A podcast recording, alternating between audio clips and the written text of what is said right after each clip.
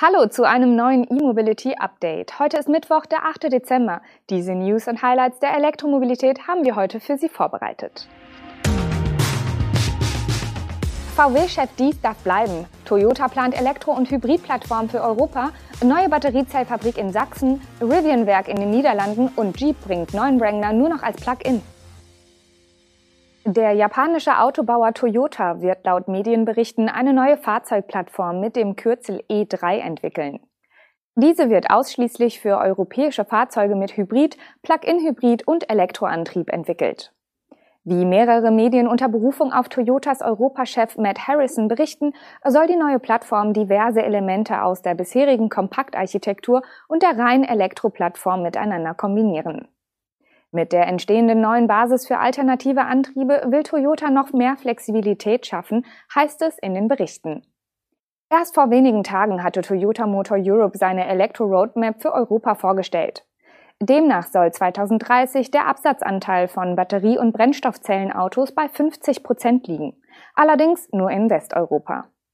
Bis 2035 soll der Anteil gemäß den EU-Zielen dann bei 100 Prozent liegen.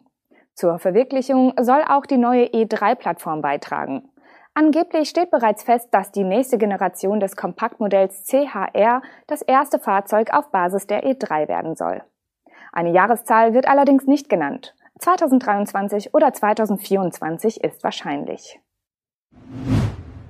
Im Machtkampf bei Volkswagen zeichnet sich eine Lösung ab. Konzernchef Herbert Dies kann Insidern zufolge den Wolfsburger Konzern weiterführen, muss aber einen Teil seiner Macht abgeben.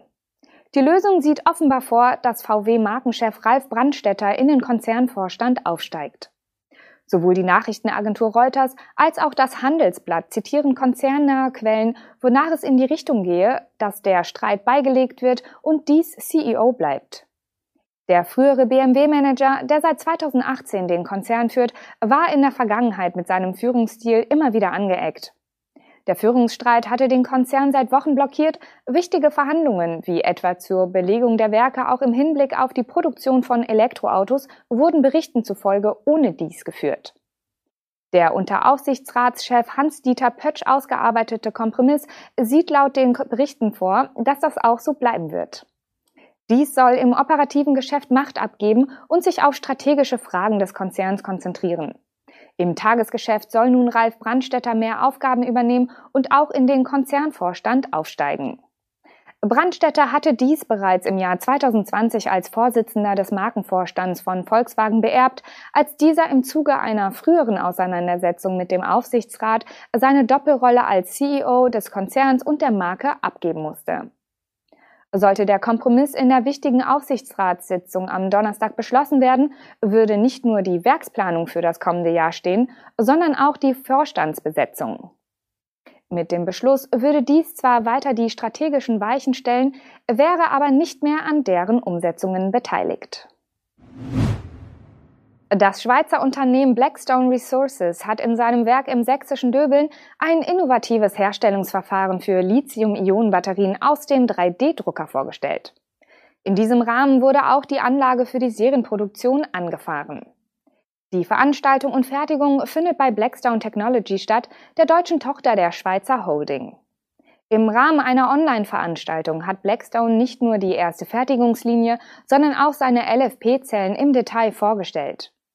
Mit dem Kathodenmaterial von Ibotec aus Weimar werden nun in Döbeln im Landkreis Mittelsachsen die Zellen in einem neuen 3D-Druckverfahren hergestellt. Damit können Blackstone zufolge die stromspeichernden Schichten der Batteriezellen dicker werden. Die Energiedichte soll auf diese Weise um 20 Prozent höher sein. Konkret kündigt Blackstone hier 220 Wattstunden pro Kilogramm an. Zum Vergleich, die Blade-Batterien des chinesischen Herstellers BYD, die als technologisch fortgeschrittene LFP-Zellen angesehen werden, sollen auf Zellebene nur auf 166 Wattstunden pro Kilogramm kommen. Blackstone gibt zudem an, dass die Größe der Zellen mit dem Verfahren flexibel auf die Kundenwünsche zugeschnitten werden kann. Ulrich Ernst, Gründer und CEO von Blackstone Resources, bezeichnet die im 3D-Druck produzierten Batterien als Game Changer. Das patentierte Druckverfahren setze auf einen umweltverträglichen, rein wasserbasierten Prozess und reduziere Abfallstoffe um 50 Prozent. Bereits im kommenden Jahr soll die angestrebte Produktionskapazität von 500 Megawattstunden am Standort erreicht werden. Das langfristige Ziel sei die Produktion von Batteriezellen im Sekundentakt, sagte Holger Gritzka, der Geschäftsführer von Blackstone Technology. Mit der neuartigen Technologie sollen bald auch Festkörperbatterien produziert werden können. Schon länger gibt es Gerüchte über ein Europawerk des amerikanischen Elektrofahrzeugherstellers Rivian. Während bisher eine Produktionsanlage in der Nähe von Bristol in England als Favorit galt, bestätigte das niederländische Wirtschaftsministerium nun, dass man mit Rivian Gespräche über einen sehr konkreten Standort im Land führe. Dabei soll es sich um das Fertigungswerk VDL Netcar handeln.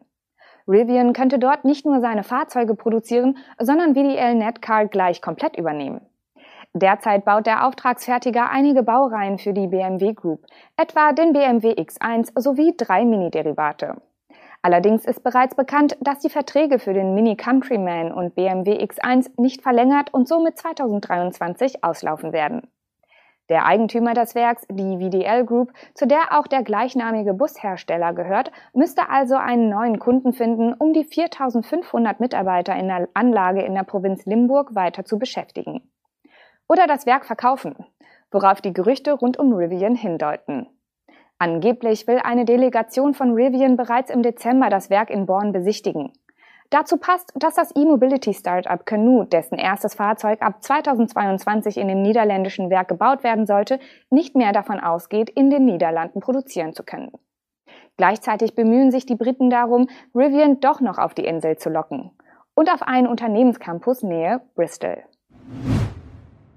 Jeep wird seinen Wrangler mit dem neuen Modelljahrgang 2022 in den europäischen Märkten fast nur noch als Plug-in-Hybrid anbieten.